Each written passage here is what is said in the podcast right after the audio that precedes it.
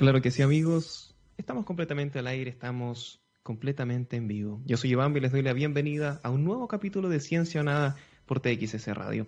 Les recuerdo que pueden seguirnos en todas nuestras redes sociales y de esta manera extendemos nuestra relación mucho más allá. ¿Dónde estamos? Facebook, Instagram, TXS Radio y también en Twitter. TXS Radio todo juntito en Facebook y Twitter e Instagram TXS-radio. También recuerden que este programa está saliendo al aire por txsradio.com. Ese es el lugar, amigos.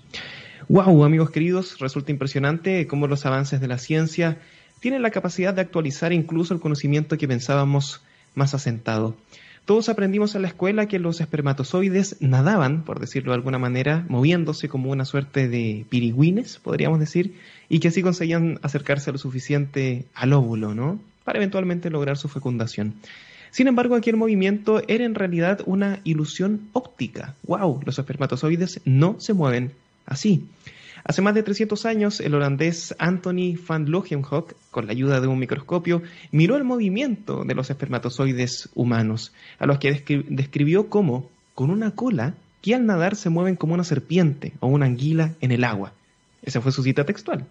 La tecnología actual le permitió a un equipo científico de la Universidad de Bristol utilizar una cámara de alta velocidad capaz de grabar más de 55.000 fotogramas por segundo. ¡Wow! Increíble.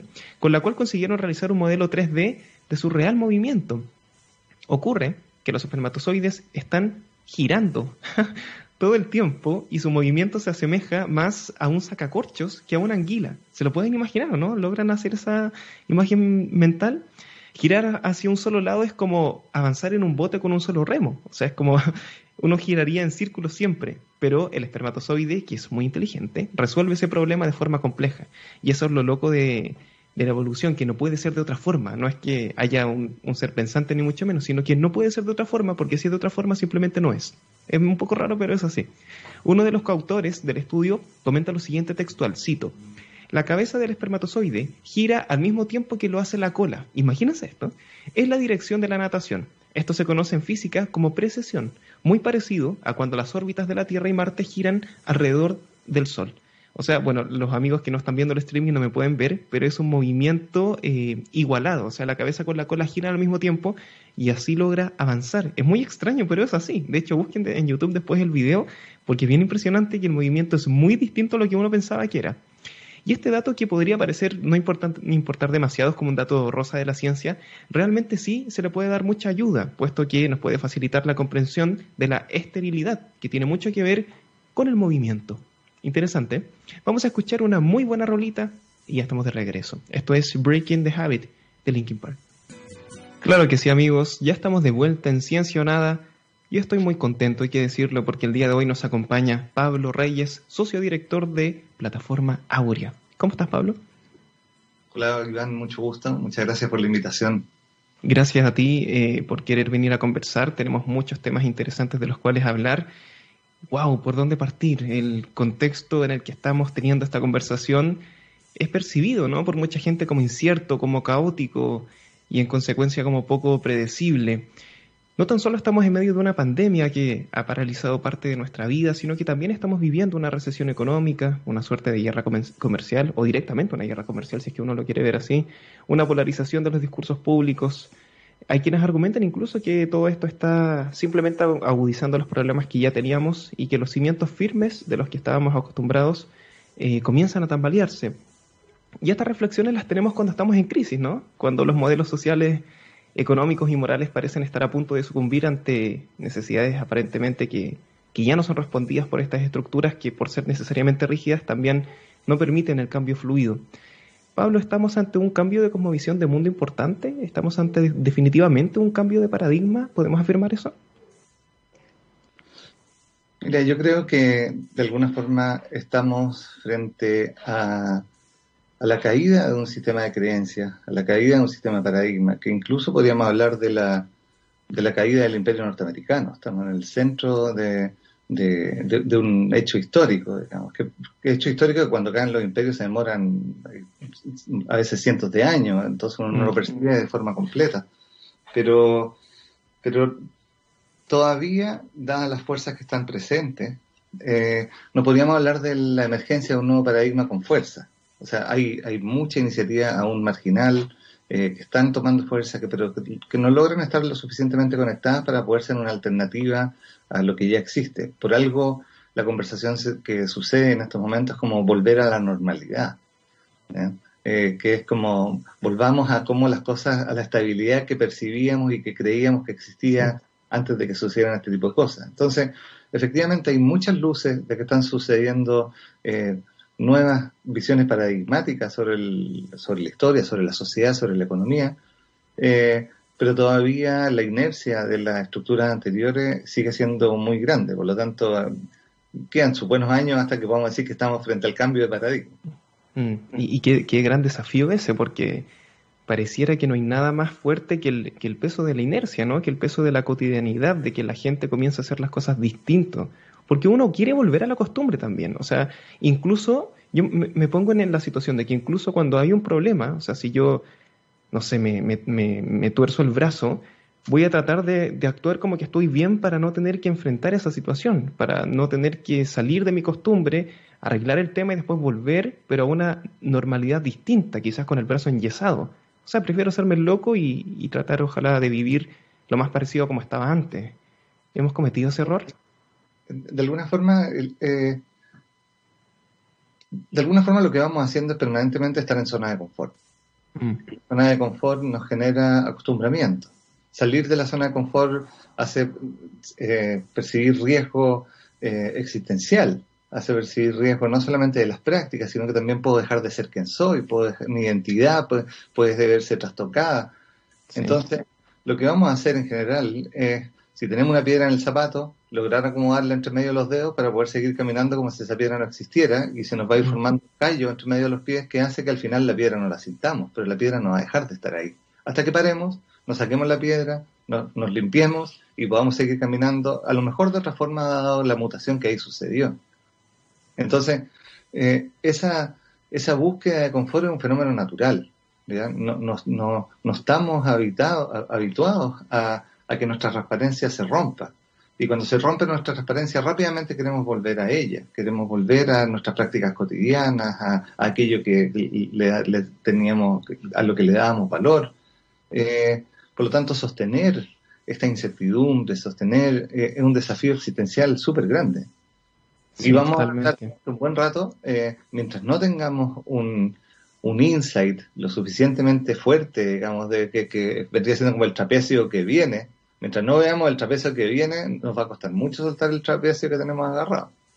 Sí, y, a esto se suma lo que tú has comentado al principio, que no tenemos esta suerte de liderazgo que, era Estados Unidos hace un tiempo. O sea, yo creo que el, cuestionamiento a la OMS es un síntoma claro de eso. E, en, otro tiempo, Estados Unidos junto con la OMS habrían tomado el liderazgo de esta pandemia y, chiquillos tenemos que hacer esto y, esto por aquí tenemos que ir y quizás hubiese resuelto antes. No tengo idea, es difícil lucubrar sobre lo que no fue, pero sin duda ha habido una falta de liderazgo mundial en cuanto a países y ese espacio vacío, yo creo que esto también se puede enlazar con lo que estamos comentando, de que el, paradigma actual no se ha terminado de desanudar todavía y por lo tanto no hemos anudado el siguiente, pero ese espacio vacío está. Entonces, uno se siente desamparado porque no tienes a quien te diga qué hacer. O sea, uno tiene esa necesidad también muy humana de, seguir a alguien, ¿no? Y fundamentalmente eso está pasando porque desde la perspectiva evolutiva cultural, eh, si lo miramos desde esa perspectiva, la cultura va a ir evolucionando en la medida que las condiciones de vida, el contexto vaya cambiando. Eh, hasta, más o menos hasta los paradigmas en los que eh, conocemos, ¿ya? Eh, las variaciones han sido incrementales. Eh, no somos muy distintos a aquellos desde que se inventó la imprenta, no somos muy distintos a aquellos desde que se inventó la, locomotora. De hecho, las organizaciones siguen funcionando más o menos de la misma forma, con, un poco más o menos, pero con estructuras piramidales, con estructuras piramidales cruzadas, que son las matriciales, digamos, pero, pero el mindset que hay detrás sigue siendo el mismo. Y, y cuando empezamos en una época de cambios exponenciales, que es cosa de meterse a Google y poder mirar, digamos, como la, cantidad de curvas que empiezan a generar ese comportamiento, eh, la extinción de la biodiversidad, eh, el aumento de la contaminación, el aumento de los, de los automóviles, etcétera, etcétera, que parten fundamentalmente desde 1950 en adelante, que tiene que ver con el periodo de la posguerra, eh, nos quedamos cortos con la velocidad en la que cambia el mundo. O sea, y ahí se nos pone un desafío adaptativo como especie en el que nuestra capacidad de generar respuestas adaptativas frente a los cambios eh, tiene una velocidad que es muchísimo más lenta de lo que de cómo está sucediendo el cambio. Entonces, ahí hay un tema eh, importante de mirar, digamos, como, bueno, cómo, no es que, porque cuando hablamos de los liderazgos para poder enfrentar esto, eh, estamos hablando de la forma tradicional que teníamos de enfrentarlo, pero estamos hablando aquí en este caso, por ejemplo, en la pandemia, de un fenómeno que nos pone de cara frente a, a la interdependencia nos pone de cara frente a, todos habíamos escuchado probablemente hablar de, del efecto mariposa, digamos, que claro, una mariposa aleteando en Japón genera un tsunami al otro lado del Pacífico. Pero resulta que aquí estamos frente al efecto murciélago, digamos, como un chino que se come un murciélago mal cocinado en Japón, eh, nos tiene con cientos de miles de muertos y, eh, en algunos meses, confinados por semanas, confinados por meses, digamos, como... Eh, y eso no existe liderazgo todavía capaz de hacerse cargo de eso, porque ni la ven. O sea, mm. todavía no, no, hay alguien que esté preparado para que, no, no hay instituciones preparadas para eso. ¿ya? ¿Cómo distribuir poder local frente a problemáticas globales? ¿ya? Y que estén conectadas al mismo tiempo, que sucedan al mismo tiempo. Eh, empezamos a ver así como reacciones específicas, locales, eh, que tienen más que ver con las mismas lógicas tradicionales operando, pero que son incapaces de conectarse con el vecino. Yo veía en algunos casos, por ejemplo, en, Paraguay, haciendo zanjas para que, para que los brasileños no cruzaran.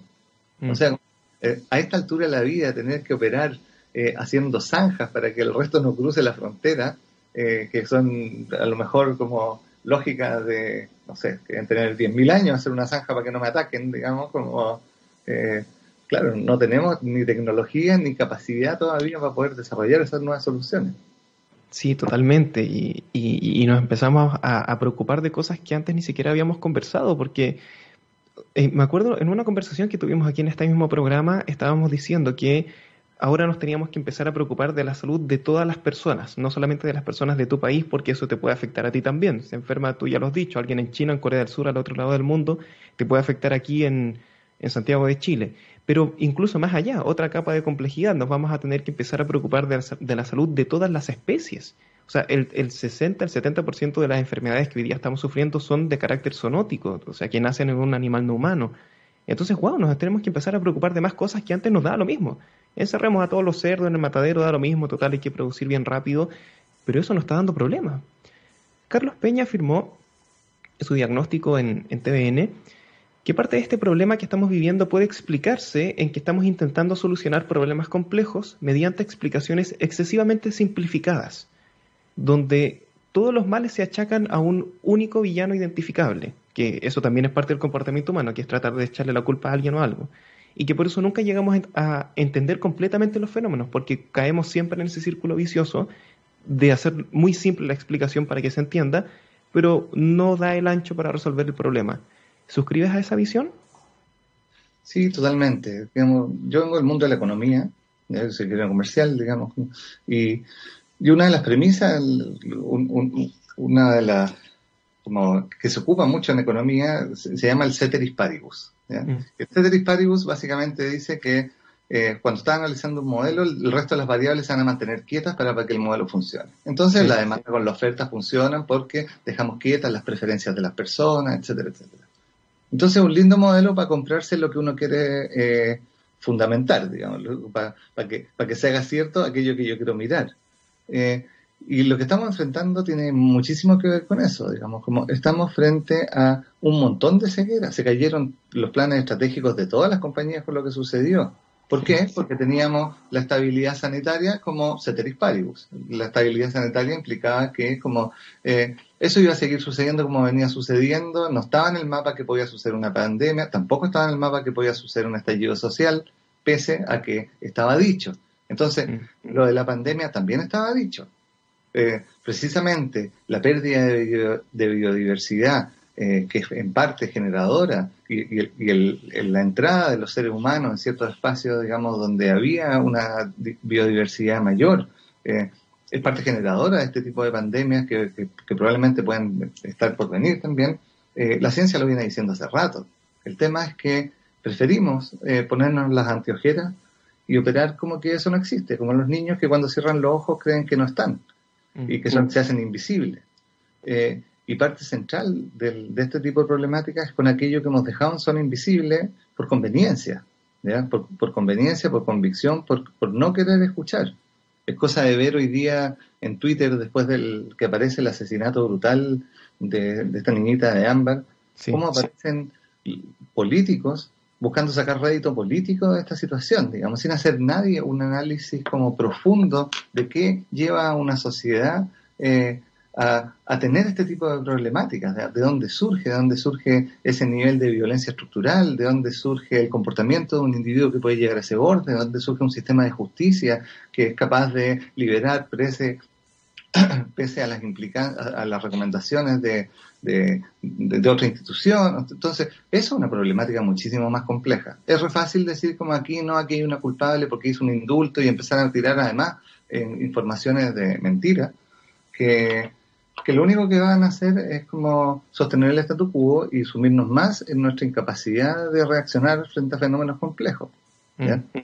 Y, y eso yo creo que hay una responsabilidad gigantesca de quienes nos conducen como el embrutecimiento, el embrutecimiento de la población mediante eh, el manejo eh, tendencioso de la información, de lo que se habla, de lo que no se habla. Eh, ¿Por qué no hablamos durante mucho tiempo sobre el calentamiento global? Porque no convenía, digamos, para intereses económicos. Y había mucho lobby para que eso no sucediera, y lobby en contra de, desacreditar las investigaciones que ahí sucedían. y así con mucho. Sí, sí, ah, e, es preocupante eso, yo creo que das en el clavo con, con el ejemplo que, que, has entregado, porque pareciera que ahora toda la solución pasa por ir a tirarle piedras a la casa de alguien. O sea, es súper cortoplacista, claro, nos vamos a quitar la rabia, pero el problema no se soluciona. Eh, ya, bueno, la, la, jueza lo indultó, eh, tiremos sus datos personales, le vamos a tirar piedra a la casa y ya está, ¿no? Nos vamos a, a nuestra casa tranquilos. Y el problema sigue existiendo y esto puede pasar mañana, o sea, sin duda hay algo que va mucho más allá y no lo estamos sabiendo ver nosotros tampoco. O sea, aquí yo creo que deberíamos hacer una crítica transversal y una crítica a nosotros también. O sea, ¿cómo estamos contribuyendo nosotros en, en Twitter a poner, oye, tengo mucha rabia? Está bien, yo también tengo rabia, pero ¿cómo podemos contribuir en esto? Sin duda que hay un problema sistémico de la justicia, o sea, una persona que estaba condenada a 27 años, que termina por cumplir 11, y de hecho, te voy a dar un dato, esa persona estuvo condenada anteriormente por robo con fuerza, estuvo preso 10 años, y por el asesinato de dos personas estuvo preso 11. Entonces es algo, que no se entiende. Y después sale en libertad y todo indica, esto de juicio no está cerrado todavía, pero todo indica, porque la, o sea, esta, esta chica se encuentra en su casa, que también habría hecho esto de nuevo, o sea, ya se cobra la vida de tres personas.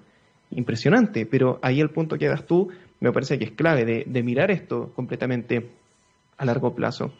Y sin duda, Pablo, eh, las certezas en las que nos hemos regocijado tanto tiempo parecen estar bajo un cuestionamiento que hace que las percibamos mucho más endebles también, o, como si ya no pudiésemos arrimarnos a la sombra de esos árboles ya. No sé si podemos arrimarnos a la sombra de Dios, no sé si podemos arrimarnos a la sombra de la patria, de la meritocracia. Quizás esas verdades ya no son tan compartidas precisamente porque están cuestionadas. Y la pregunta que te quiero hacer, ¿existe alguna certeza que sigamos manteniendo hoy que nos proteja a todos? O sea, ¿por qué esto no se termina de caer? ¿En qué se está sosteniendo al día de hoy? Yo creo que si lo miramos de alguna forma, el, caos y la complejidad han existido siempre. Lo que pasa es que hemos hecho modelos para poder aliviarnos de esa incertidumbre brutal de la existencia que nos, puede, que nos pone en esa situación eh, y, aferrarnos de aquellas cosas que creemos que son quietas. El ejemplo que tú ponías al inicio del espermatozoide es la historia de la ciencia. O sea, cada cierto tiempo nos damos cuenta que aquellas premisas que dábamos por ciertas no eran tan así eh, y hay que y porque aparecieron otras nuevas. Pero también esas certezas parciales, esas certezas temporales, también nos permiten construir ciertas cosas, digamos, como, claro, Newton nos permite construir casas, probablemente no nos permite su física de descubrir hoyos negros, eh, ni, ni por qué aparece el universo, pero sí podría decir como cuándo iba a aparecer el planeta en la órbita, digamos, como logrando y buscando de, su afán mecanicista, eh, descifrar la mecánica maravillosa del universo. Eh, entonces, el, gran tema acá es que lo que hemos ido haciendo es buscando cambiar una certeza por otra. Eh, y lo que no hemos logrado hacer, y que yo creo que tiene que ver con este paradigma que está surgiendo, y, que tiene mucho que ver con, la estructura de la evolución cultural, de cómo van apareciendo los distintos, los eh, atractores culturales, es el reconocimiento que las verdades son parciales eh, y lo que no les quita eh, espacio de certeza, digamos, como, pero son funcionales a un cierto contexto, a un cierto momento, en un cierto lugar, de una cierta forma, eh, pero lo que pasa es que queremos abrazar verdades universales y, no estamos frente a la posibilidad de verdades universales. muchos hemos tratado, han tratado de desarrollar, digamos, como una teoría de todo, una teoría, queremos explicar, digamos, algo, algo que sea descubrir desde nuestro espacio racional eh, el algoritmo que logre descifrar el porqué de, todas las cosas. Y hemos corrido muchísimo los bordes en ese, en ese espacio y eso nos ha traído muchísimo beneficio como, como humanidad, digamos. Vivimos muchísimo más, tenemos un montón de beneficios. Pero eso está teñido de nuestra capacidad cognitiva, de los bordes de nuestra capacidad cognitiva, de, los bordes de, de lo que somos capaces de nombrar. ¿Cómo nombramos aquello para lo que todavía no tenemos lenguaje? cómo generamos espacio en esos lugares, cómo incorporamos ciertos aspectos, porque venimos de una tradición, sobre todo la, occidental, judeo-cristiana, que sufre una separación gigantesca entre ciencia y religión, que deja el mundo de lo interno separado del mundo de la materia. Y por algo, claro, tiramos la basura afuera porque es una afuera, pero resulta que ahora recién estoy empezando a ver que mm, no era nada tan afuera, no era nada tan afuera encerrar a los chanchos y, dejarlos ahí, eh, mm. o, correr los bordes de los árboles, o tirar los riles al río. Eh, sí tenía una implicancia hacia adentro. Y esa implicancia hacia adentro tiene que ver con conciencia, tiene que ver con, con, espiritualidad, tiene que ver también con otras cosas que, que no, tienen, no tienen lenguaje y que cuando se expliquen, cuando suceden, suceden en el lenguaje que somos capaces de, poner. Cuando tú dices, tenemos que empezar a preocuparnos de la vida, eh, lo que estamos haciendo es una ampliación de conciencia en ese espacio, que, que tiene que ver con hasta dónde está llegando nuestro nosotros. Cuando hacemos la declaración del nosotros, ¿dónde ponemos el borde? Nosotros, mi familia, nosotros los del barrio, nosotros los de izquierda, nosotros los de derecha, nosotros los chilenos, nosotros los latinoamericanos, nosotros los del mundo, nosotros los seres vivos, ¿hasta dónde ponemos ese borde? Y eso tiene que ver muchísimo con cómo voy a construir las relaciones que establezco, como, eh, y eso eh, es un desafío, es un desafío porque vamos a estar buscando certezas, vamos a querer demostrar, porque la certeza me ha funcionado, que mi certeza es mejor que la otra, que el Dios al que yo adscribo es más poderoso que el otro Dios, entonces el Dios de la religión es más poderoso que el Dios de la ciencia. Eh, y empezamos a tener conversaciones que son todas tuertas, alumbran una parte del fenómeno y no son capaces de ver la integralidad del fenómeno. Sí, totalmente. Creo es un muy buen punto. Pablo, la, la, empresa de la cual tú eres socio fundador es una, es una empresa B, que ya empieza a operar con diferentes lógicas, ¿no? Eh, de retribuir, y podemos entrar en eso también porque es muy interesante.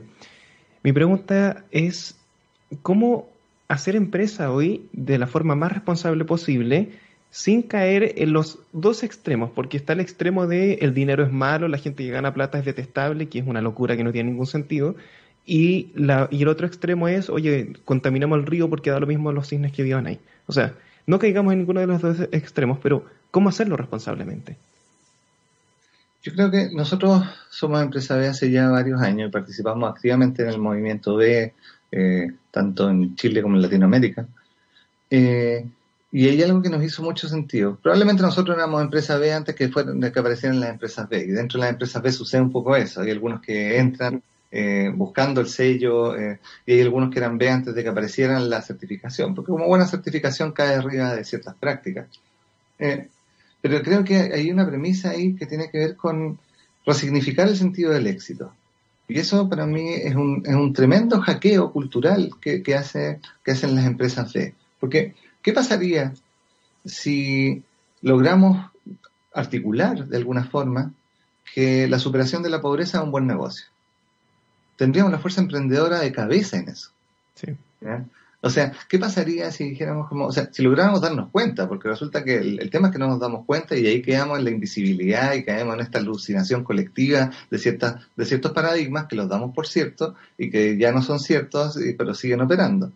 Eh, ¿Qué pasaría si nos damos cuenta que es un buen negocio cuidar el planeta? Eh, y empezamos a poner los recursos en ese lugar.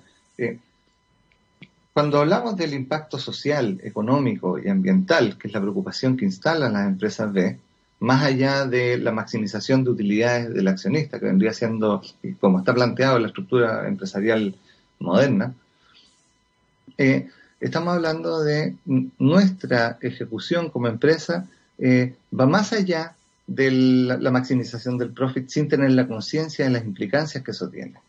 Nosotros a eso le sumamos lo que llamamos el, cuarto impacto, y un cuarto impacto que creemos que es fundamental, que tiene que ver con el impacto cultural porque las, problemáticas económicas, sociales y ambientales vienen todas, absolutamente todas, de una matriz de toma de decisiones que es cultural, que entiende la afuera como afuera, que entiende separado lo interno de lo externo, que, eh, valora la materia por sobre lo interno, que entiende fragmentadas las verdades, por lo tanto, siempre que aparece una verdad nueva es mejor que la anterior, entonces dejamos de ser quienes somos para convertirnos en un nuevo yo, lo que va haciendo si lo miráramos como psicológicamente, en un proceso colectivo, como un proceso de sombras colectivas que vamos construyendo en el camino, dejando cortadas ciertas partes de nosotros para poder pasar a ser el nuevo yo que, abrazar la nueva verdad.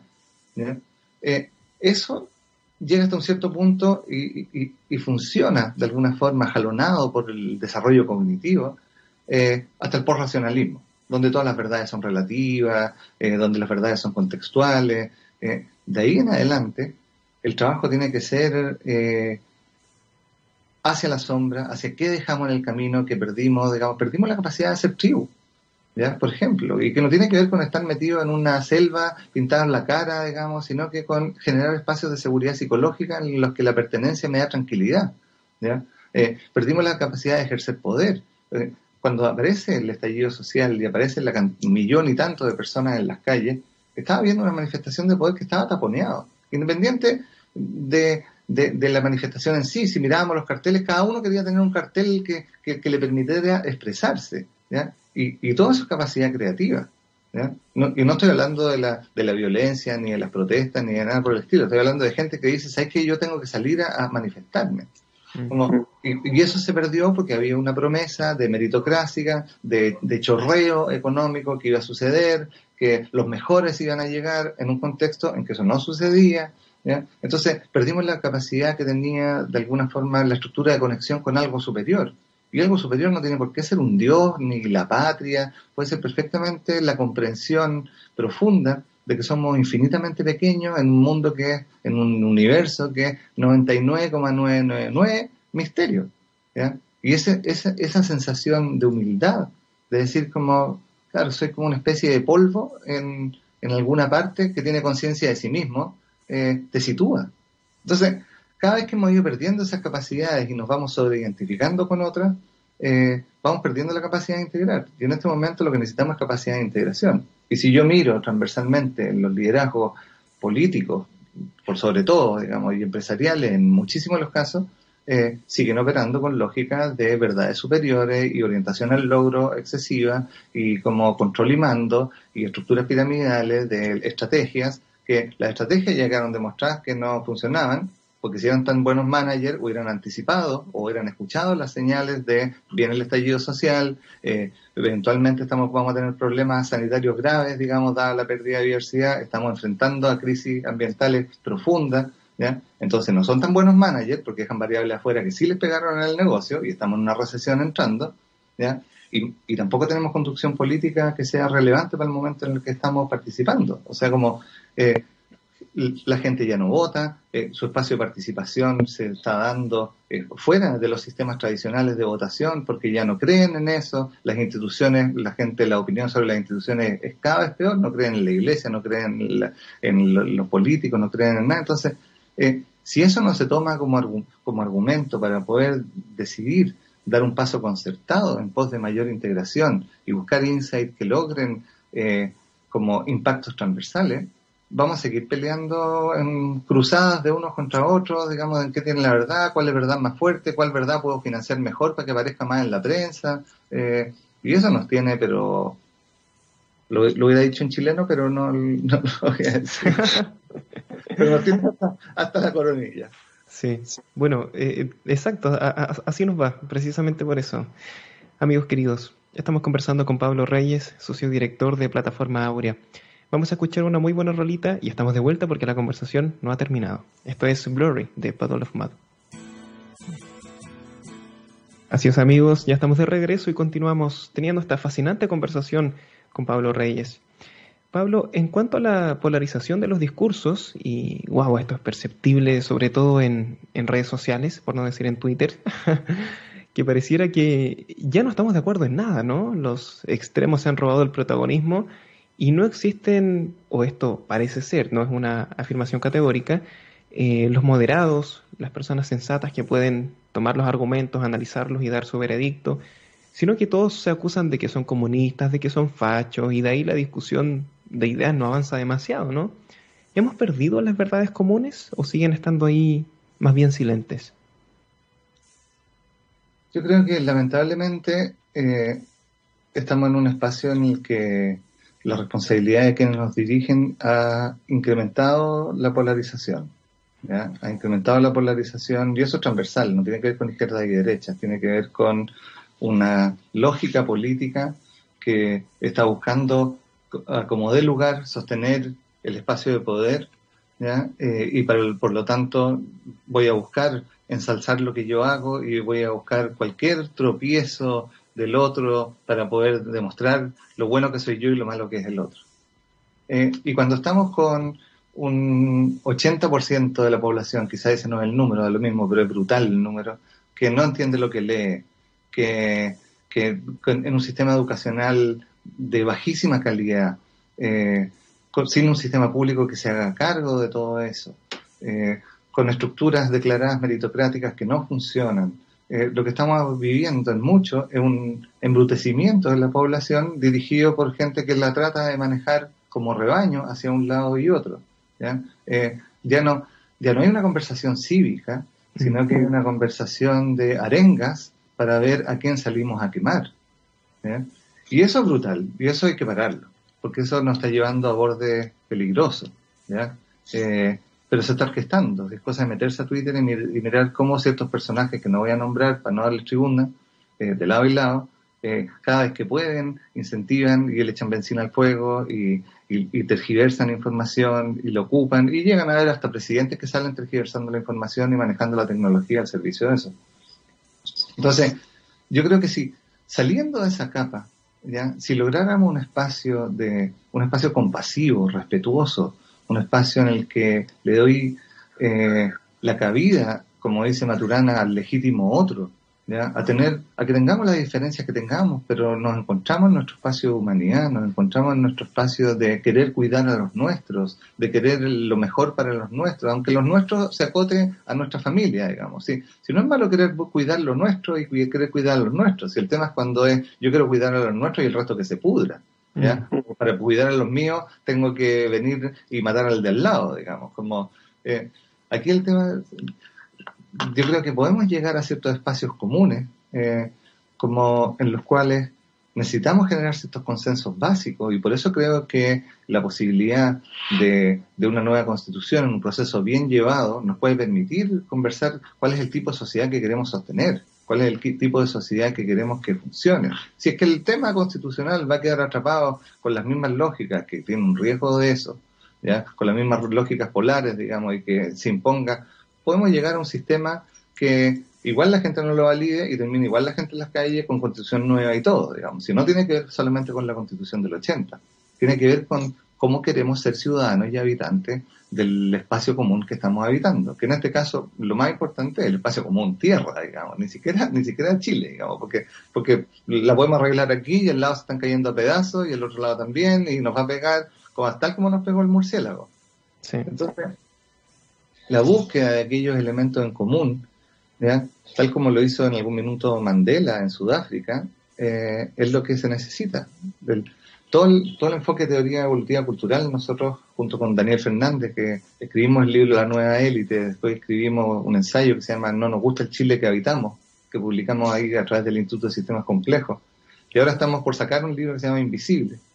Todo ese enfoque nosotros lo tomamos de, de, un profesor norteamericano, Don Beck, que fue profesor mío, eh, y con los cuales estudiamos eh, esta, metida, y, ellos hicieron un trabajo importante en Sudáfrica, digamos, cómo lo hacían en un país que estaba profundamente fragmentado en el apartheid, como con las lógicas profundas entre negros y blancos, entre mujeres y hombres. Eh, y una de las preguntas que se le hicieron ahí es como, ¿ustedes creen que tienen problemas entre negros y blancos? Y claro, la respuesta obvia era que sí. Nosotros creemos que tenemos problemas entre izquierda y derecha. La respuesta obvia es que sí. ¿ya? Pero el tema no es entre izquierda y derecha, no es entre negro y blanco, no es entre mujeres y hombres, es en dos lógicas de verdad superior que están luchando eh, por ver cuál es la que prima. Mm.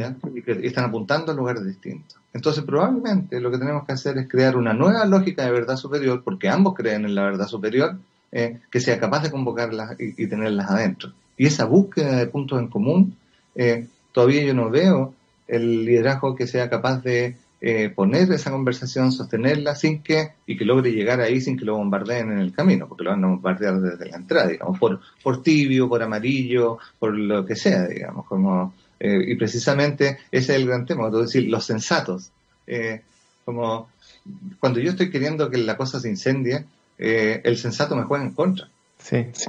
Entonces, como no es tan fácil, no, no, hay, no hay cabida para esa, para esa posición.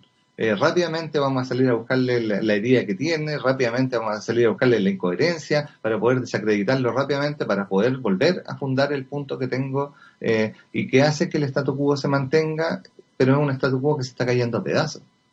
Sí, sí, sí, esa, esa, esa, locura por etiquetar finalmente, porque claro, uno puede decir, etiquetar, oye, que los comunistas, que los fachos, pero como bien dices tú, la persona que tiene una opinión más eh, sensata, es el amarillo. Entonces, claro, finalmente es súper imposible eh, poder conversar. Yo en lo personal estoy confiando en Elon Musk, que, que colonicemos Marte y nos podamos ir rápidamente. No, bueno, hablando súper en serio, yo creo que esto también es eh, interesante discutir en el sentido de que uno dice, ya esto va a quedar en Twitter nomás. O sea, da lo mismo, las redes sociales no representan la realidad, no importa. Pero cuando vemos este fenómeno de verdades compartidas que se pierden, esto tiene un carácter en la realidad cuando vemos que se juntan en las marchas estas personas y que, y que ya sea que se agarran a combo se agarran a palo en la cabeza, entonces uno dice, chuta, en verdad esto sí tiene una preponderancia en la realidad. Las redes sociales son parte de la realidad también. Ya no existe eso de, oye, esta es la realidad virtual y yo soy una persona distinta. No, en ningún caso. Hace tiempo que, eh, Pablo, que las instituciones y diferentes entidades que conforman la sociedad están bajo la mirada sospechosa de la gente. Tú yo lo adelantabas en el primer bloque el porcentaje de confianza que se tiene en el Congreso, en los partidos políticos, en las empresas e incluso la confianza interpersonal, ¿no? Esa confianza que tenemos entre nosotros mismos cuando nos pedimos la hora en la calle, algo así de simple, parece haber caído de forma vertiginosa. Bueno, no parece, ha caído de forma vertiginosa. ¿Cómo crees tú, Pablo, que se explica que en nuestro país en particular, porque el nivel de confianza interpersonal en Chile es particularmente bajo, ¿cómo explicamos que el nivel de confianza en general sea tan bajo? ¿Por qué no nos podemos mirar a los ojos hoy en día? De alguna forma hay, hay, ciertos fundamentos de la confianza, para salir de una confianza infantil en el que yo creo en la humanidad, que la humanidad es buena per se y todo eso, digamos, como yo puedo fundar la confianza. Y la confianza se funda fundamentalmente en, tres grandes ámbitos.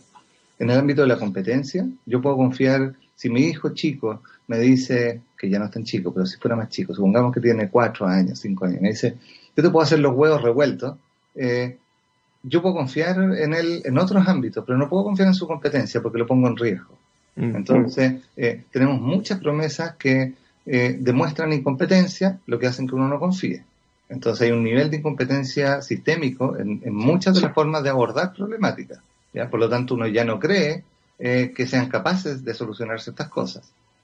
Por otro lado, está la confianza en la sinceridad, que si me estás diciendo que sí, es sí y vas a sostener ese sí, y no me dices que sí para la foto, eh, pero por el lado me estás cambiando la decisión, o me dices que vas a apoyar esto, pero por el lado no lo estás apoyando, digamos, porque tampoco...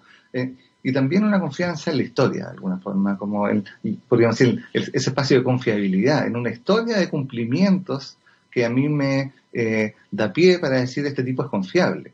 Entonces la cosa se nos está cayendo por los tres lados.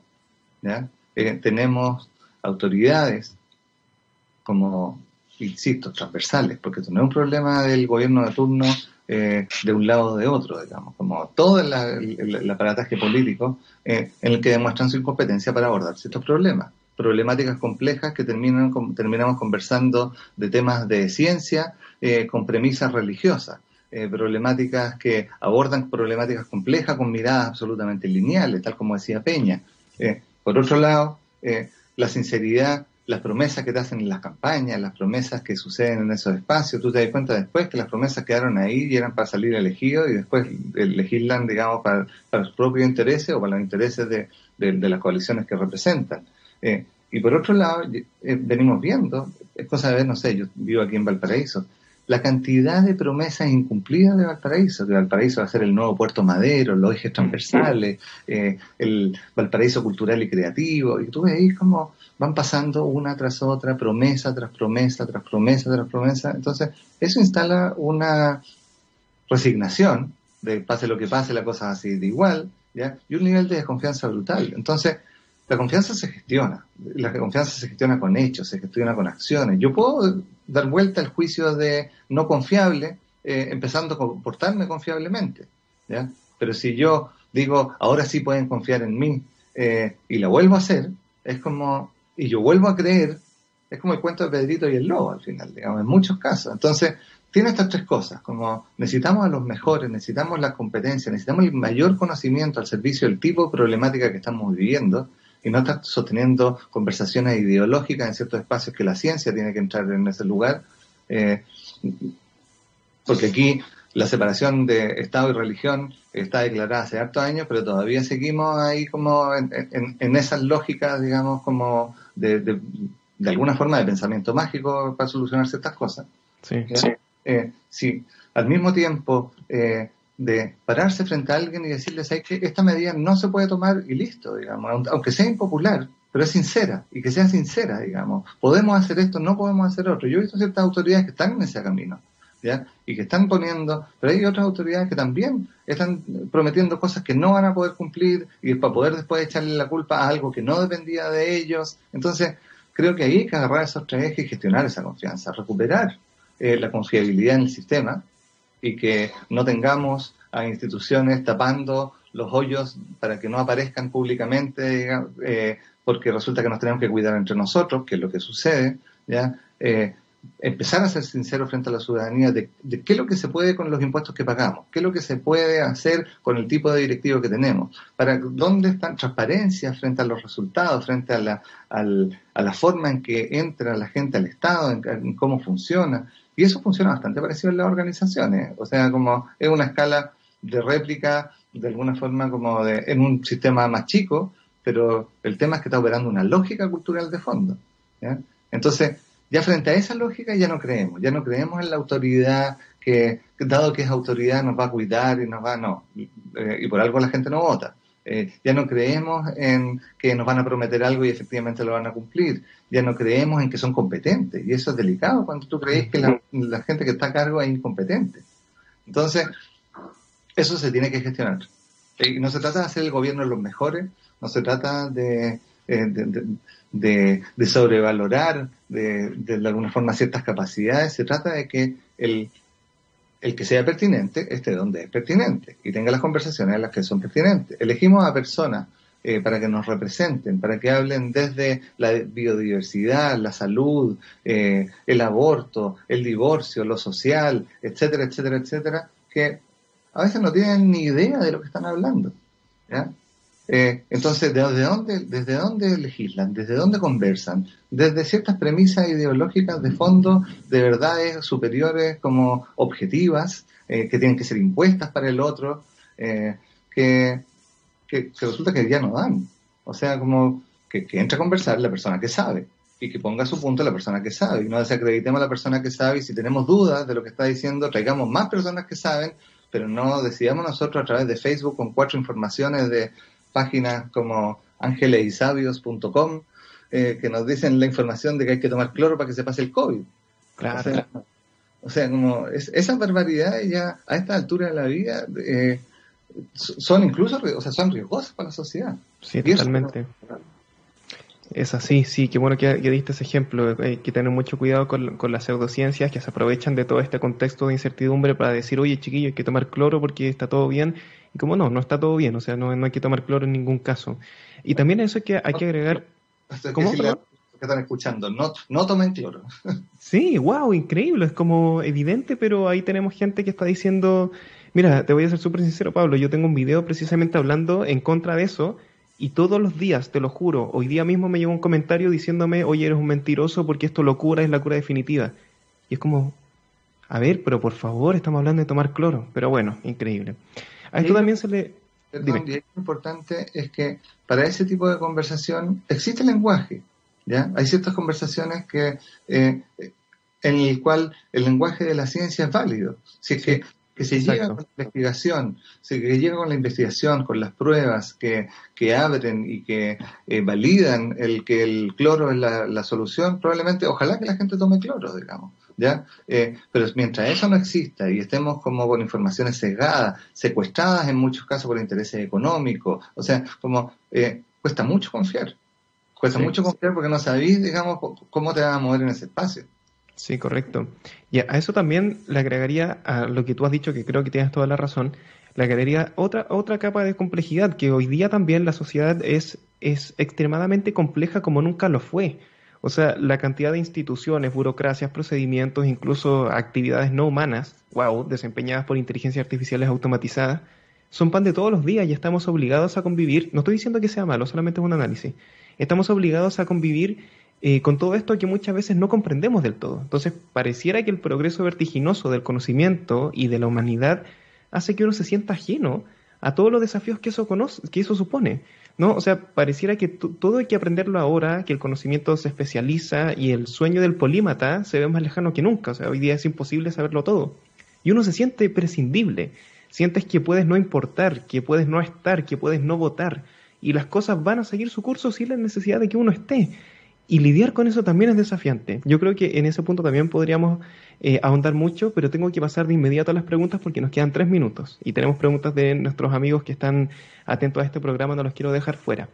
Mira, las voy a leer todas y tú puedes ir tomando lo que, lo que te, te parezca contestar. Bueno, nuestra amiga del Centro Selenium, que hace, hace divulgación, un abrazo para ella, también nos pregunta y nos dice, eh, dice, por ahí vi que algunos predecían, está hablando del, del estallido social, con el tipo de población que había, muchos hombres jóvenes bajo los 24 años, sumado a eso la desigualdad. Entonces no sé si esa fórmula tiene cierto sentido. ¿Qué opina Pablo sobre esas predicciones? Leonardo nos dice, ¿pudo también la élite haber predicho lo que iba a pasar, siendo que las declaraciones que ellos mismos entregaron fueron la chispa del estallido? Marca nos dice, ¿qué viene para Chile en lo político, económico y social en los próximos 10 años? Wow, eso está difícil igual.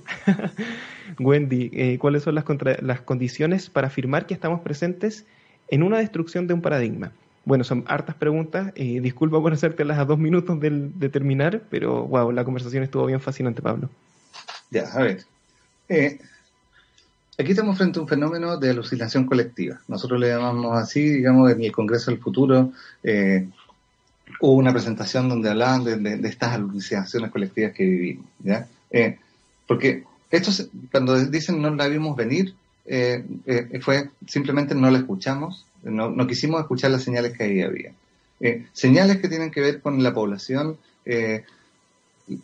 una población más joven tiende a generar un, de alguna forma, tiende a cambiar las condiciones de vida que existen en ese país, digamos, tiende a tener otro tipo de presiones. Y eso se veía venir. Y eso se veía venir. Y no solamente tiene que ver con ese aspecto, sino que tiene que ver con, con faltas de escucha estructurales frente a ciertas problemáticas y una promesa de, meritocracia artificial que no funciona lamentablemente, ¿ya? Eh, y una promesa sobre estructuras de orden que tampoco funcionan a la perfección, que junto con eh, población, digamos, en de las características que describen, eh, hace que sea un contexto para que pueda suceder este tipo de complejidad.